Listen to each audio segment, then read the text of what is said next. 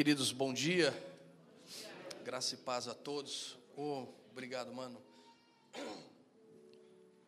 Pastora Patrícia, a profeta Patrícia não está ainda aí, não, né? Porque ela me deu uma palavra de um ânimo fantástico cruzando ali o hall de entrada do, do hotel agora. Cara, eu não queria estar na tua pele. Se isso te serve de consolo, você, obrigado. Você é fantástica. Veja o que és profeta. Nem eu queria estar na minha pele. Porque você pega uma bucha, essa que é a verdade, num bom sentido. Porque você vem de uma série de ministrações onde você só está recebendo, recebendo, você está flutuando, você está onde com a minha esposa, onde o pastor André falou: Ah, tem gente que vai pisar em água aqui. Minha esposa estava do meu lado, de repente ela tira o sapato dela, uma sapatilha, fica do meu lado, depois ela vai pelo outro. Deus, eu estou com o pé na água, eu estou com o pé na água, eu estou com o pé na água. Então você começa a viver algumas coisas assim, aí você sabe que tem uma responsabilidade no dia seguinte, e você pensa, e Deus, e aí? E aí? O que, que, que vai acontecer? Né? Ah, cadê o profeta Helder? Também não está aí, não? Ah, está lá? Agora eu tenho pena de você, porque você, bom, o pastor Irineu vai pregar depois de mim, né? Então ele conserta o que eu falei e você amanhã arremata tudo que eu falei. Ou seja, conserta tudo que eu deixei de falar. Então eu acho que a pior bucha ainda é a tua, que vai ter que fechar o negócio amanhã. Ah, não, mas o apóstolo André é fantástico para essas coisas. Ele é maravilhoso. Talvez você, no decorrer dessa ministração, você vai encontrar vários elementos de muitas coisas que já foram faladas aqui. Eu tenho um costume, eu já falei isso inclusive uma ou duas vezes lá na Nação Forte, quando eu tive o privilégio, a honra de ministrar lá em Brusque. Eu costumo ficar sempre prestando atenção quando eu participo de algum culto em que eu vou ministrar, é, eu fico prestando atenção nas coisas que vão acontecendo, momentos ou dias ou momentos antes de eu entrar, antes de eu subir para o púlpito para ministrar. O que, que eu fico observando? Eu fico observando indicações, porque foi gerado no meu coração algo nessa semana. Até mandei um áudio para o apóstolo André. Falei assim, mano, cara, o que eu tenho para falar me parece que não está bem de acordo com o Salmo 2,8, mas. E aí, trocando uma ideia com ele, assim, não, Denis, tem tudo a ver, tal. Eu sabia que tinha, mas sabe aquele negócio de você. E aí eu começo a buscar, desde sexta-feira, eu começo a buscar informações durante as ministrações, durante o louvor, que corroborem com aquilo que o Senhor foi gerando no meu coração. E mais uma vez, Deus, na sua infinita graça e misericórdia, foi perfeito. Porque eu vi muitas coisas daquilo que eu quero partilhar com vocês, embora eu vou caminhar para um, uma direção não diferente, mas a, a, uma direção talvez um pouquinho à margem daquilo que nós temos conversado, daquilo que nós temos ouvido, ah, vários elementos que só reforçam aquilo que o Senhor quer falar conosco esta manhã. Né, o nosso. Cadê o.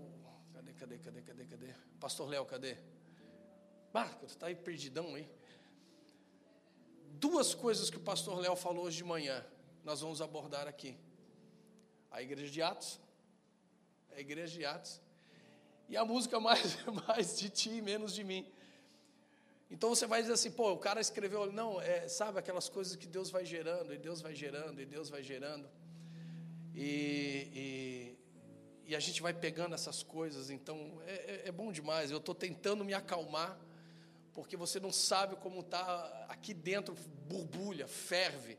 Eu estou tentando falar para ver se eu me acalmo. Pô, mas o senhor já é pastor há tantos anos, prega tantos anos. Ah, mas cara, a gente borbulha. Estava partilhando com a pastora ali na, na mesa do café. Meu Deus, eu subo num púlpito, já perdi a conta de quantos anos faz. Mas toda vez que eu tenho essa responsabilidade, cara, me dá um nó aqui na boca do estômago, me dá uma coisa ruim. Não ruim no sentido ruim, mas sabe aquele negócio que você fica, tá, isso aqui agora. Mas ok, eu vou pedir para que você abra a sua Bíblia no Evangelho segundo São Lucas, capítulo 18, e deixa abertinha lá.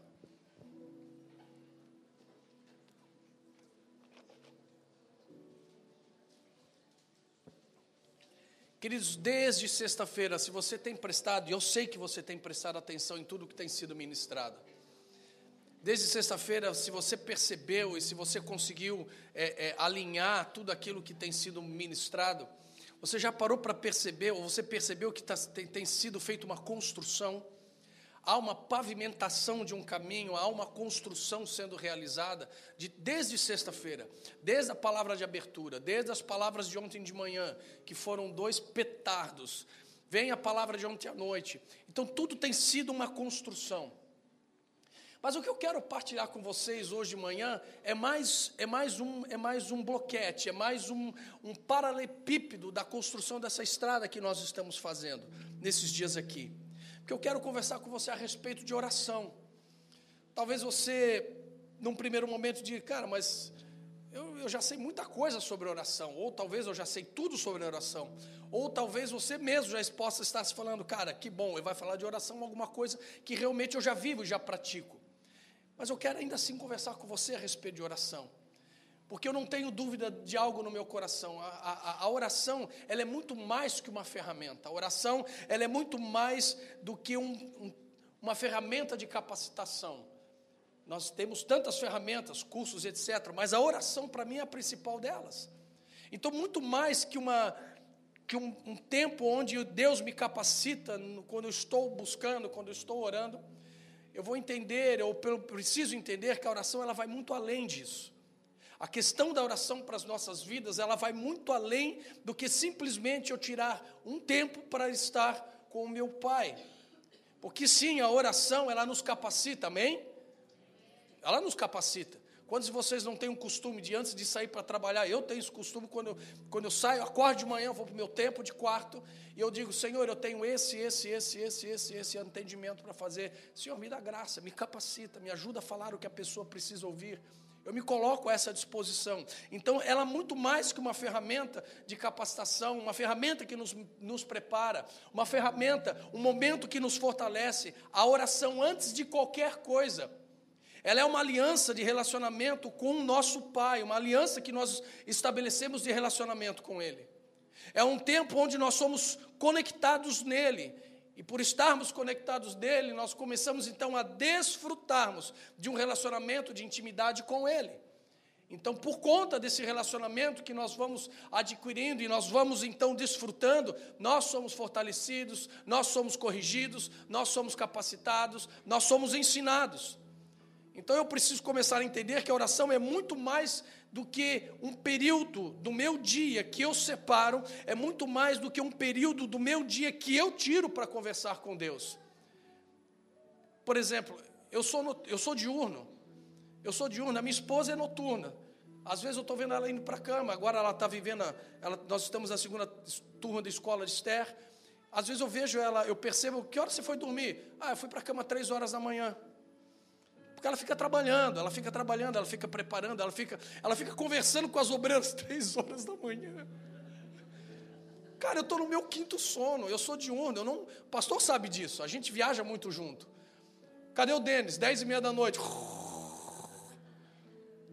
Já fui, já é, eu, eu, eu tenho dois disjuntores. O primeiro desliga às nove, o segundo desliga às dez horas, a primeira fase, e a última fase, a segunda fase, às dez e meia. Desliguei, foi. Então eu rendo, eu, a, a, o meu melhor momento do dia, inclusive o meu tempo de devocional e de conversa com Deus é de manhã cedo.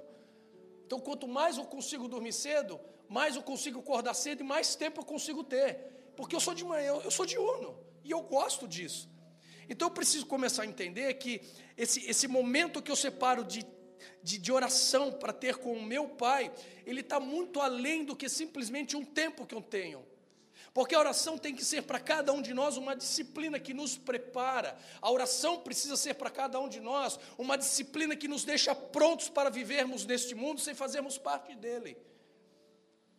Se você quer viver no mundo de hoje, você precisa ter uma vida de oração. Porque se você olhar o, que, o contexto que nós temos vivido, irmão, vamos ser honestos. Uau, nós temos vivido tempos bem difíceis, bem difíceis. Então nós temos ouvido desde sexta-feira palavras maravilhosas, coisas fantásticas. Eu tenho Deus tem partilhado, no momento de oração mesmo que o pastor Léo estava fazendo agora ali, eu não sabia se eu falava em línguas ou se eu chorava, e se eu chorava eu podia conseguir falar em línguas ao mesmo tempo. Por quê? Porque, cara, tem sido, desde sexta-feira tem sido algo maravilhoso. E se você prestou atenção, e eu volto a repetir, desde sexta-feira está sendo desenhado, desde sexta-feira está sendo preparado, está sendo pavimentado um caminho para que nós possamos, então, herdar as nações e tocar nações. Está sendo preparado, está sendo forjado, está sendo é, é, é, é, discutido e mostrado e pavimentado este caminho. Então eu quero, de uma forma muito humilde, meus queridos, conversar com vocês a respeito disso e, de certa forma, não dar continuidade à palavra do apóstolo Casas ontem, que me torou no meio. Aquilo ali eu fui sem as duas pernas para o almoço, me cortou ao meio. Então eu não quero, eu não vou dar continuidade, não sou nem doido querer dar continuidade a uma palavra daquela. Mas eu quero pegar uma parte daquela palavra onde ele nos falou que queremos herdar as nações, então nós começamos por nossa casa. Então nós não podemos então desconectar uma coisa da outra. Queridos, todos nós queremos tocar nações, amém? Todos nós queremos herdar nações, amém? Se você não orar, você não vai chegar lá. Se você não tiver a prática da oração, você não vai alcançar isso. Se você não tiver a prática do secreto, você não alcança aquilo que Deus tem para você tocar e alcançar. Porque tudo, assim como começa na nossa casa, o meu tempo com Deus, a minha intimidade com Deus também começa lá também começa lá. Você abriu aí no Evangelho segundo São Lucas, capítulo 18, verso, e eu quero ler com você do verso 8. Eu lhes digo, ele lhes fará justiça e depressa. Vamos ficar com a parte B desse versículo? Contudo, quando o filho do homem vier, encontrará fé na terra? Pastor, o que, que isso tem a ver com Salmo 2,8? O que isso tem a ver com oração? A gente vai chegar lá. Esse texto pode até parecer que está um pouco fora do contexto de tudo que nós temos construído e vivido aqui.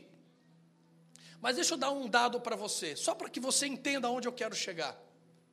O IBGE, ele, ele, ele, ele trouxe uma estatística um ano passado, em que no Brasil, na nossa nação, em 2010, abriram em média 14.400 novas igrejas. Aqui eu não vou discutir que tipo de igreja, que placa, enfim. 14.400 igrejas. Só que também já chegou-se, há uma estatística para isso, que dessas igrejas, mais da metade delas já fecharam suas portas. E também aqui eu não quero discutir a motivação pela qual elas fecharam as portas, o porquê que elas fecharam, enfim, isso não, não, não cabe a gente discutir agora. Por que, que eu estou trazendo esse dado? Porque o texto que nós lemos diz que quando o filho do homem vier, ele encontrará muitas igrejas sobre a face da terra, o texto diz isso. O texto diz que quando o filho do homem vier, ele encontrará muitas outras congregações da nação forte, da comunidade ser igreja, da ser da nação forte de caçador, em outros bairros, em outras cidades. Não, ela não fala isso. A palavra nos diz de forma clara: quando o filho do homem vier, ele encontrará fé nelas nós queremos herdar nações, nós queremos tocar nações, nós dentro, isso cada um de nós dentro das nossas vocações, uns serão enviados, outros apenas estarão contribuindo, outros apenas estarão intercedendo, orando, foi falado isso ontem à noite aqui pelo apóstolo André. Então nós queremos tocar nações, nós queremos ir, temos as nossas vocações, os nossos chamados e etc. Todos nós desejamos isso. E eu quero dizer para você então que a preparação para que nós possamos tocar, herdar nações, está na oração. Está na oração. Está na vida de oração. Lucas capítulo 24, verso 49, nós temos ali Jesus deixando uma ordem clara à igreja: Olha, vocês fiquem em Jerusalém até que do alto vocês sejam revestidos de ou seja, em outras palavras, Jesus está falando: fique em oração, filho. Fique em oração. Agora, o que me chama a atenção nesse texto, e depois lá no livro, a partir da, de Atos, nós vamos olhar e vamos ver isso de forma clara. A igreja, a igreja primitiva, ela ouviu o que Jesus falou, ela entendeu o que Jesus falou e ela obedeceu o que ele falou. Fiquem em Jerusalém, até que do alto vocês sejam revestidos do poder. Ali houve então, nós temos ali um, um, um tripé. Temos o tripé de ouvir, de entender o que foi pedido e de obedecer aquilo que foi pedido. Naquele momento em que Jesus, naquele momento em que Jesus fala isso, ele fala porque ele estaria voltando para o Pai. ele seria ascendido ao céu, ele já não estaria mais no meio do seu povo, ele já não estaria mais com os discípulos, ele já não estaria mais com todos os seus os companheiros, Jesus seria, voltaria ao Pai.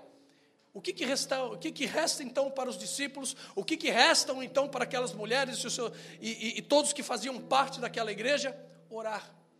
Jesus estaria faz, voltando, então só restava uma coisa: orar. Simplesmente isso. Querido, coloca uma coisa no seu coração. Possa, pode parecer algo muito simples o que eu estou falando hoje, mas se nós não observarmos a prática da oração, nós não entenderemos então muitas coisas daquilo que Deus precisa e quer revelar para nós. Porque orar é uma prática essencial da nossa vida pessoal. Orar é uma prática essencial de cada um de nós. Por entendermos isso, nós precisamos então pensar na oração de duas formas. Nós precisamos pensar na oração em dois níveis. Nós precisamos pensar na oração no nível pessoal, mas também no nível coletivo. Porque tudo aquilo que eu alimento no nível pessoal, ele vai ser expresso no nível coletivo. Eu preciso então entender a, a, a, essa questão da oração a nível pessoal e a nível coletivo. Não perca de foco Lucas 18:8. Nós vamos voltar para esse texto mais lá atrás mais lá na frente. E eu quero partilhar com você a nível pessoal. Vou perguntar de novo: quantos querem as nações por herança? Quantos querem tocar nações? Então, deixa eu te falar uma coisa: não existe a menor possibilidade de qualquer cristão permanecer convicto da sua fé se não observar a prática da oração. Você não fica em pé. Você não fica em pé. Quantos vocês já conhecem? Quantos vocês já passaram pela vida de vocês que começaram e não terminaram? que começaram e desistiram. A prática da oração, gente, não é, isso não é retórica, isso é uma necessidade real, absoluta, e o, os evangelhos estão recheados de momentos aonde nós vemos, onde nós lemos, e Jesus retirou-se para orar, e Jesus subiu o um monte, e Jesus saiu para lá, e Jesus veio para cá, e Jesus foi para quê? Para orar. Para orar, e a grande maioria das vezes sozinho. Existem, obviamente, outras práticas que precisam ser exerci exercidas por cada um de nós. A leitura da palavra é uma prática fundamental para as nossas vidas. E ontem foi falado hoje, ontem à noite, se eu não estou enganado, ontem de manhã foi falado aqui sobre essa, essa necessidade, de, de, acho que foi o apóstolo Casas, que falou sobre a oração e que falou sobre a leitura da palavra. É óbvio, mas eu quero focar na questão da oração. Então existem outras práticas que precisam ser exercidas na nossa vida. Mas deixa, vamos esta noite, ou esta noite, estou aqui, ó, pastora Carol.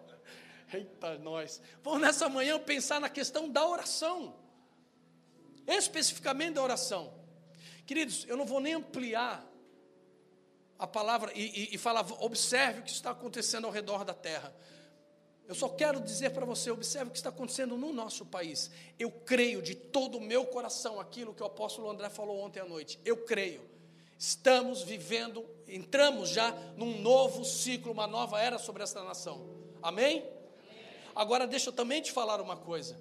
No dia que nós, os dias que nós temos vivido no Brasil, o Evangelho de Mateus, capítulo 6, verso 6, ele se torna uma disciplina cada vez mais necessária e vivida, a ser vivida e expressada, a ser vivida e exercida. Todos conhecem Mateus 6, 6? Amém? E quando você orar, vá para o seu quarto. Amém? Mateus 6, 6? Então você veja que os dias que nós temos vivido, a aplicação desse versículo nas nossas, nas nossas vidas é fundamental é necessário. Gente, você, nós não ficaremos, nós não herdaremos, nós não tocaremos, nós não prosseguiremos se nós não alimentarmos a nossa vida com, a, com, com o nosso tempo, com a, a, o momento que nós oferecemos a Deus, o nosso quarto, com a portinha fechada atrás de nós, aquele que seja, aquele, eu gosto de louvar com aquela, eu gosto de, de orar com aquele fundinho musical, é sempre gostoso e tal. Essa prática é necessária. Nos dias que nós estamos vivendo, ela é fundamental. Jesus também vai falar em Mateus capítulo 26, verso 41: Vigiem e orem para que vocês não caiam em tentação. O espírito está pronto, mas a carne é fraca. Não é eu, não sou eu que estou falando, não é nem os discípulos, quem falou foi o próprio Senhor Jesus. Agora é interessante porque em nenhum momento Jesus nos falou de estarmos livres da tentação. O próprio Pai Nosso já nos fala isso. Mas ele nos mandou ficar prontos e alertas para enfrentarmos as tentações. E quando nós falamos em tentação, nós geralmente vamos dizer a tentação de, de, de, de cometer algum tipo de pecado, a tentação de, de, de, ser desonesto, ou por alguma negociação que eu posso ter vantagem, ou a, a tentação da pornografia, ou a tentação disso ou daquilo. Mas também a, a tentação de querer desistir no meio do caminho. A tentação também de nós olharmos as dificuldades e lutas do dia a dia e dizermos assim: Poxa Deus, eu acho que esse negócio de herdar nações não é para mim, é para o pastor André, é para o fulano, para o ciclano, mas não é para mim. A tentação de eu olhar para trás e largar mão do arado, assim como tantos já fizeram. Por isso que a oração se faz se necessário. Vigiem e orem. Eu entendo que de forma muito eficiente a, a, a, oração ela é de tal forma eficiente e poderosa porque ela nos fortalece o espírito, ela, ela, ela nos enche, ela nos deixa prontos para enfre, enfrentarmos ou os enfrentamentos do dia a dia. Ou você acha, pergunta para quem trabalha aqui com gabinete, pra, pergunta para quem trabalha atendendo e aconselhando pessoas. Tem momentos que a pessoa está falando e a gente está ali clamando misericórdia. Deus me dá direção. Deus, o que eu falo? Deus, o que eu faço? Então, em todo momento, a oração nos prepara para isso. A oração nos deixa prontos para isso. Uma outra coisa que nós precisamos entender, ao mesmo tempo em que os meus momentos de Mateus 6,6 são vividos, são exercidos, eu fortaleço o meu espírito, eu mortifico a minha carne, aonde entra a canção, mais de mim, mais de ti e menos de mim. Eu começo a ter mais dele e começo a ter menos de mim. A oração faz isso. Uma coisa óbvia que todos nós sabemos: a oração nos mantém conectados em Deus, a oração nos fortalece.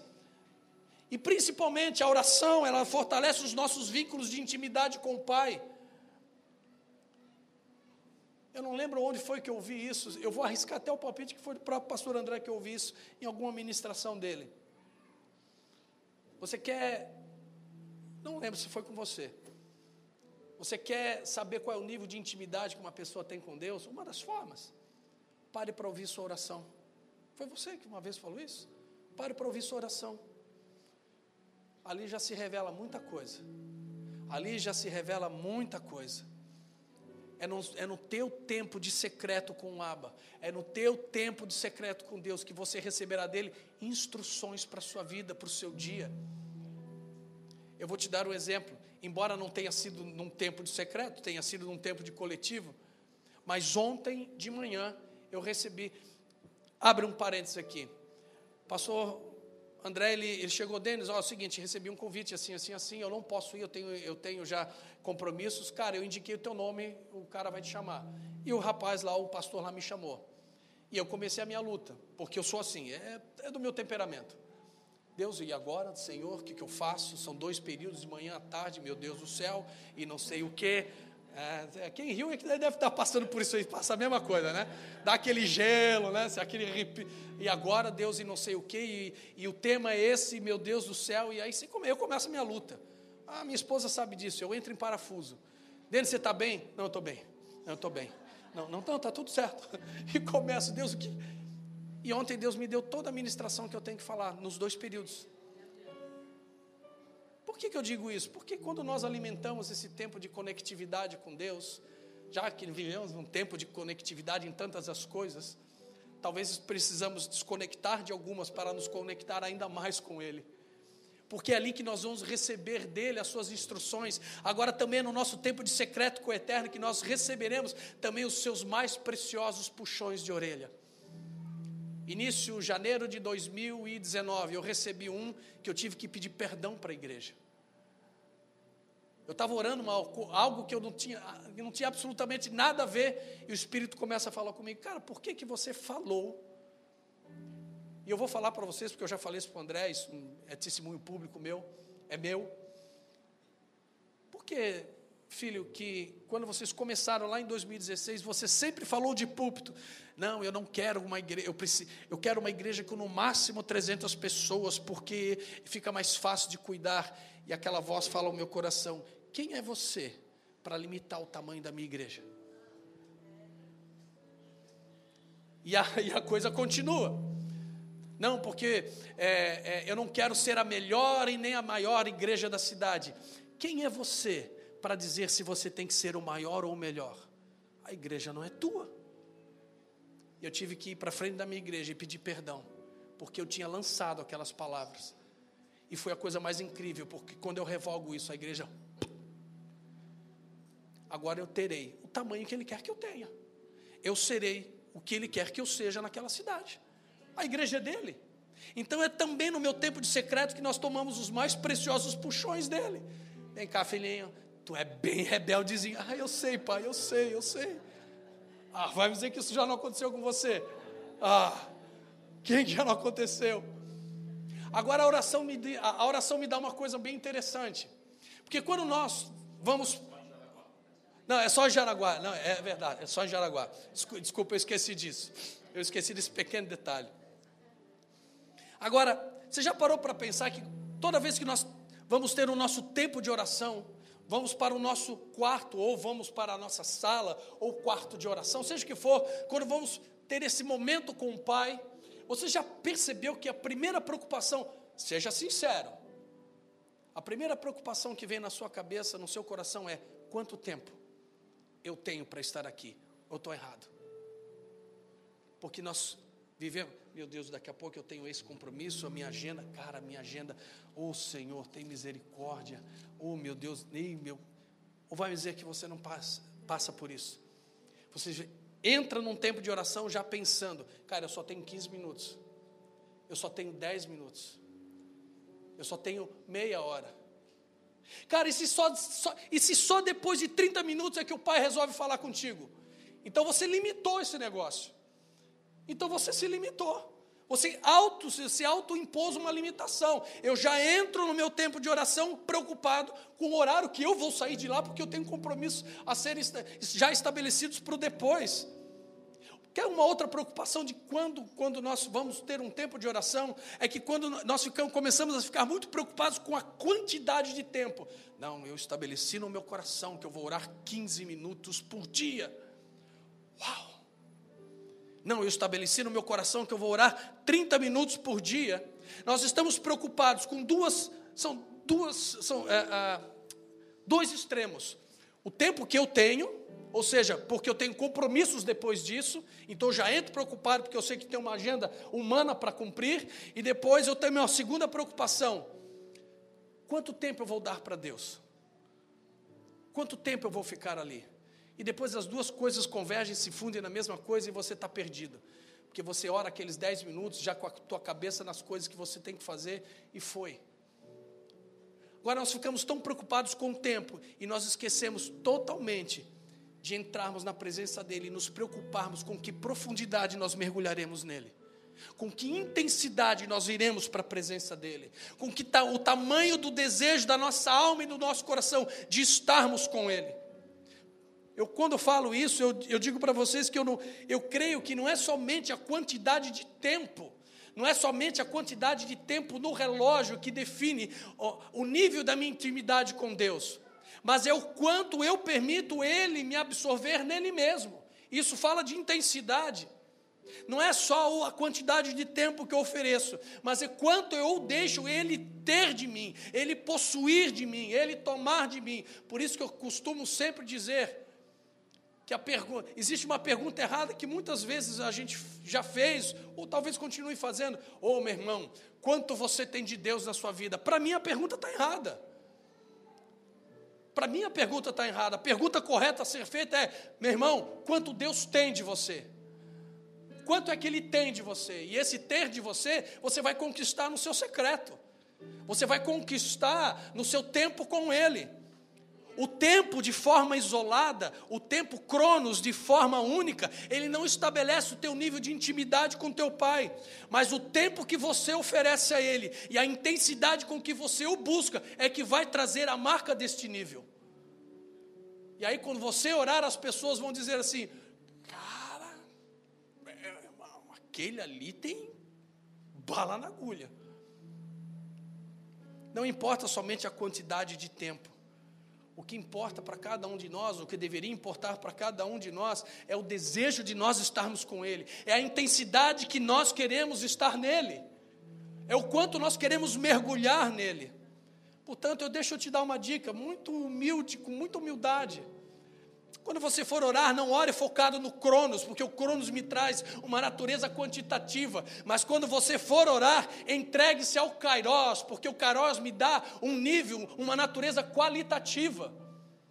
E às vezes você vai perceber que 30 minutos de oração teve o mesmo valor, com, com intensidade, com profundidade, com busca, com desejo, com, com, com, querer cada vez mais. Você vai perceber que aqueles 30 minutos valem muito mais do que aquelas três horas que você ficou de joelhos no chão, falando muitas coisas, não querendo dizer nada e preocupado com o que viria depois.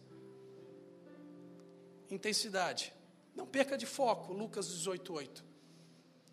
Aqui eu estou falando um pouco sobre o nível de oração a nível pessoal. Deixa eu partilhar com vocês então o que é o que também mais nos interessa nesse, nessa manhã. A oração é a nível coletivo.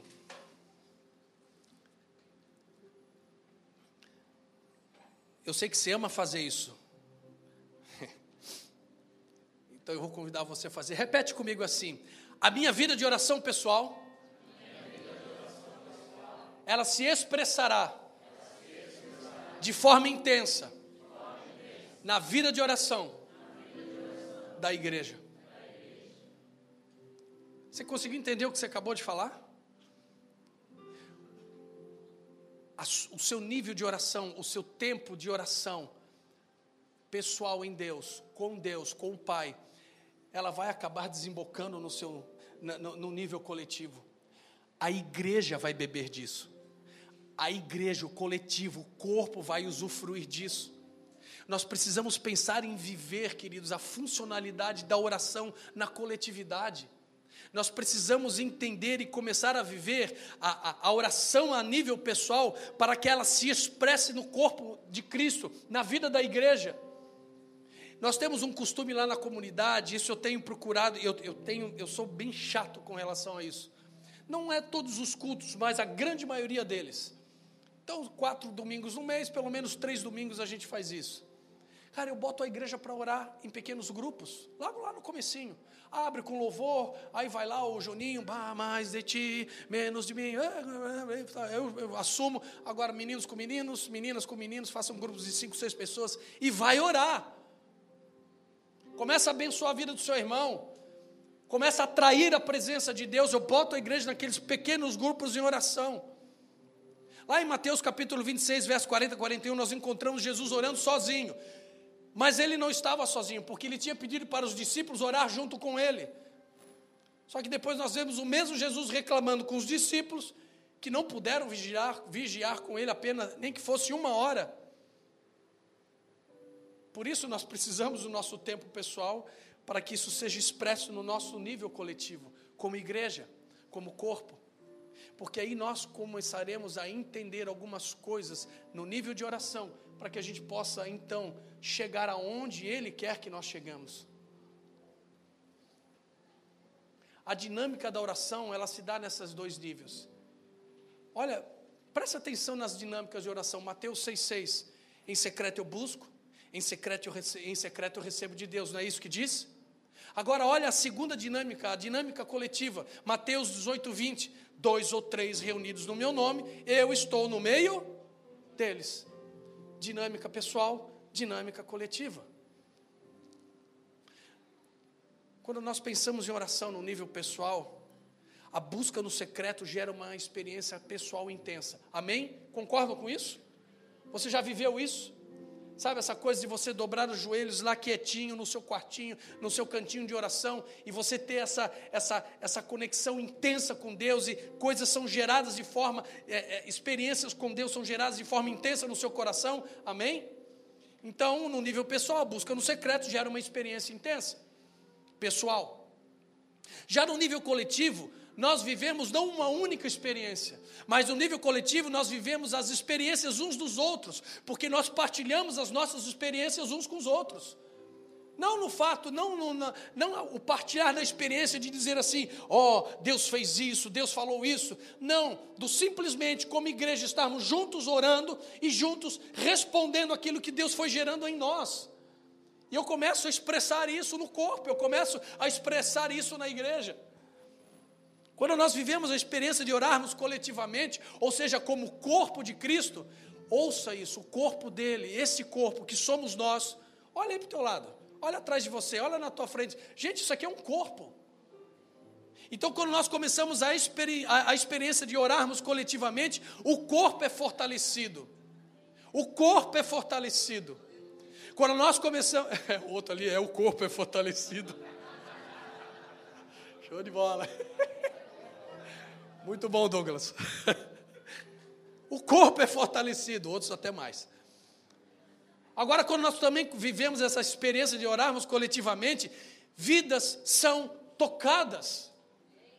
Vidas são tocadas, porque simplesmente você olhou, porque as experiências que você teve no seu pessoal, você vai botar o olho na vida daquele irmão, daquela irmã, e falar assim, cara, alguma coisa não está certa, e você vai simplesmente na direção da pessoa e dá um abraço.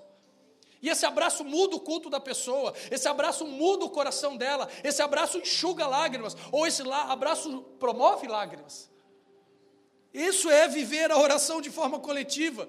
Sabe por quê? Porque uma vez que o corpo é fortalecido, fortalecido, uma vez que vidas são tocadas, o corpo, juntos, começam a caminhar na direção de um propósito: o de herdar nações, o de tocar nações. Ao praticarmos a oração de forma pessoal, nós fortalecemos a nossa intimidade com o Pai. Agora, quando nós praticamos a oração a nível de igreja, a nível coletivo, o corpo é fortalecido.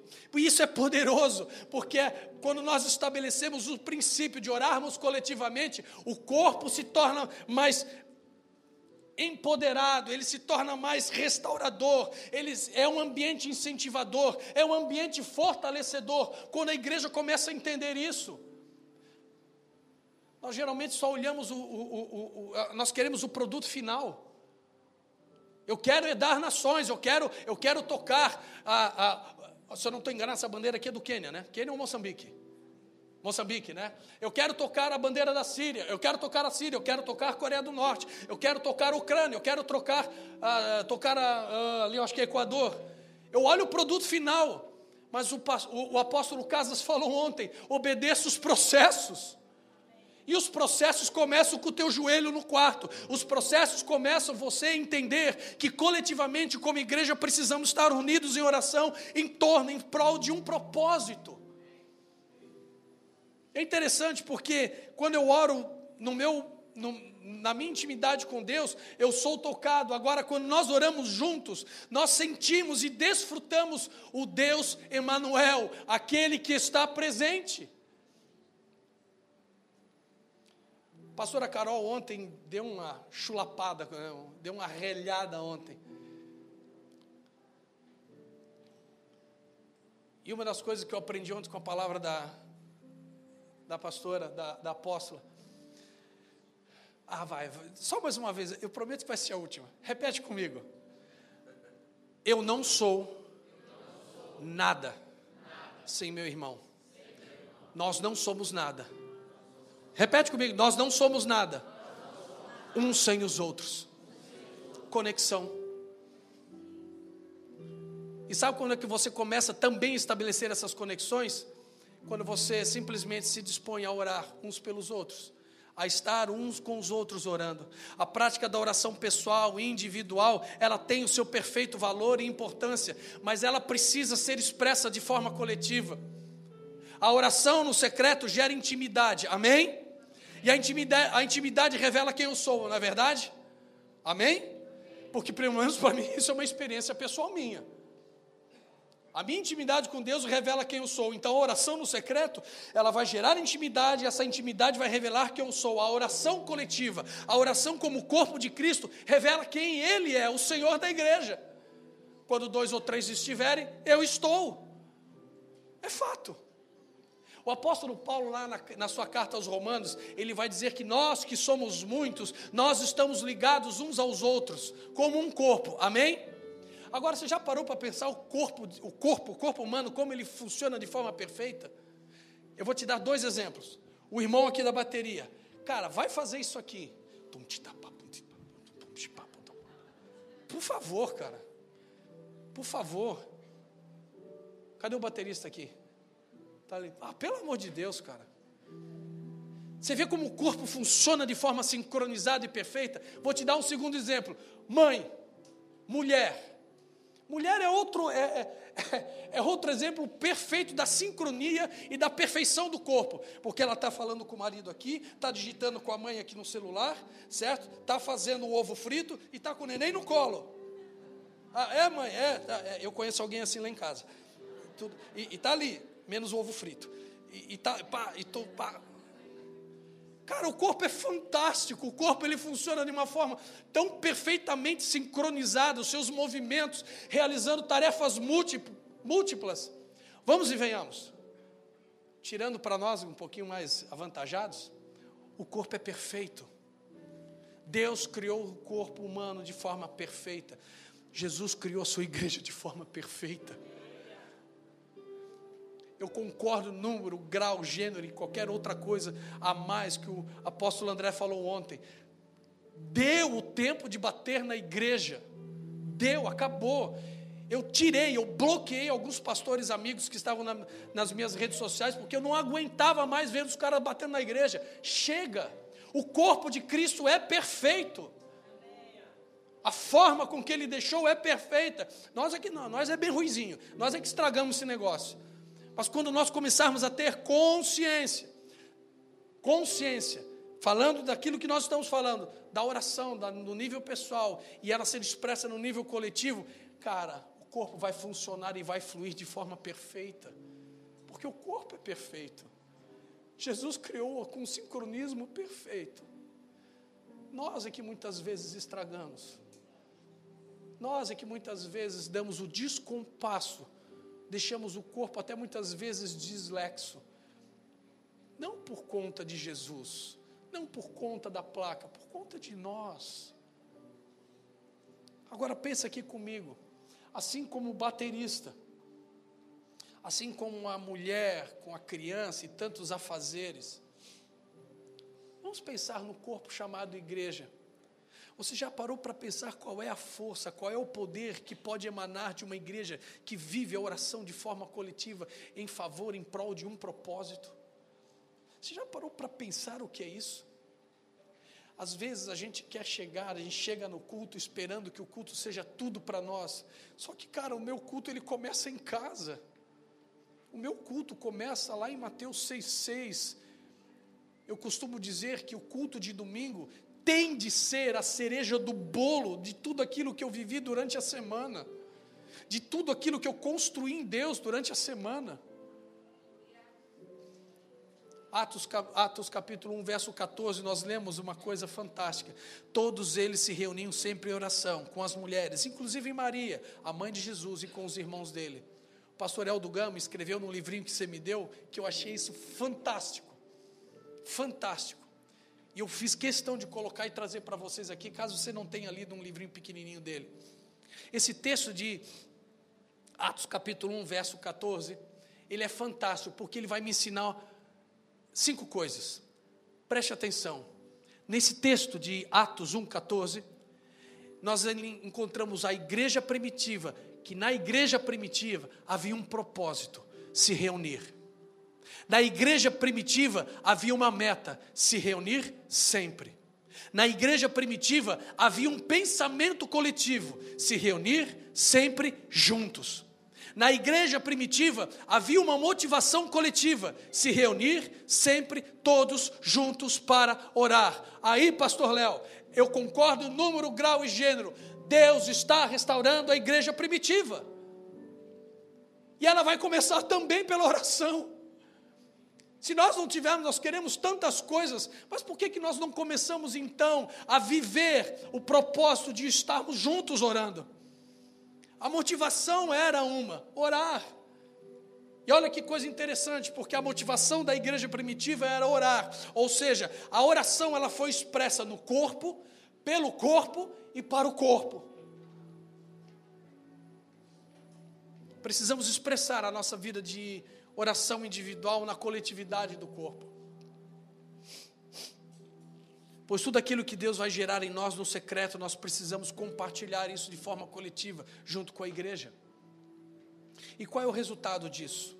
Para nós encerrarmos. Qual é o resultado disso? Uma vez que nós entendemos a necessidade de vivermos uma vida de oração no nível pessoal, nós vamos expressá-la no nível coletivo. E sabe qual é o resultado disso?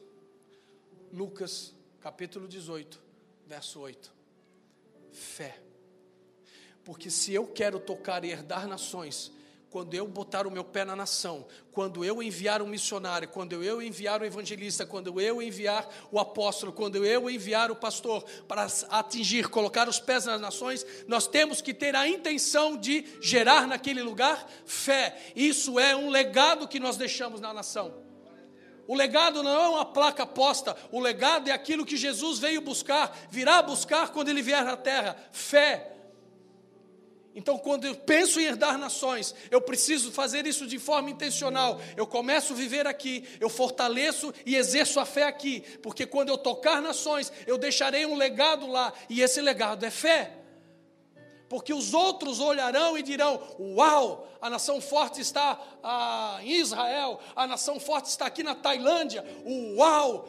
E ali é um povo de fé, um povo que professa fé, um povo que vive fé. É isso que Jesus vai buscar quando ele vier. Atos capítulo 3, verso 1, Pedro e João indo ao templo orar nas orações das três horas. Atos capítulo 4, verso 24, Pedro, Paulo, Tiago, João no barquinho. Não, não é essa música não. Pedro, Tiago e seus irmãos levantaram vozes, as suas vozes, em oração a Deus. Oração de novo. Atos capítulo 4 vai nos falar de Pedro e João, depois que eles foram interrogados pelo sinédrio, depois que eles por conta de eles terem curado uma pessoa, um homem, eles são interrogados pelo, pelo sinédrio. Então o sinédrio solta, depois de terem sido presos, eles voltam para os seus companheiros, e lá junto dos seus companheiros, o verso 24 diz que, ouvindo isso, ouvindo quem? Os companheiros de Pedro e de João, começaram a levantar a voz a Deus, dizendo, verso 31, eles começam a. Verso 24 em diante, ali tem toda um, uma oração que eles fazem juntos. E sabe qual foi o resultado da oração que eles fizeram juntos? Sabe qual foi o resultado? Verso 31.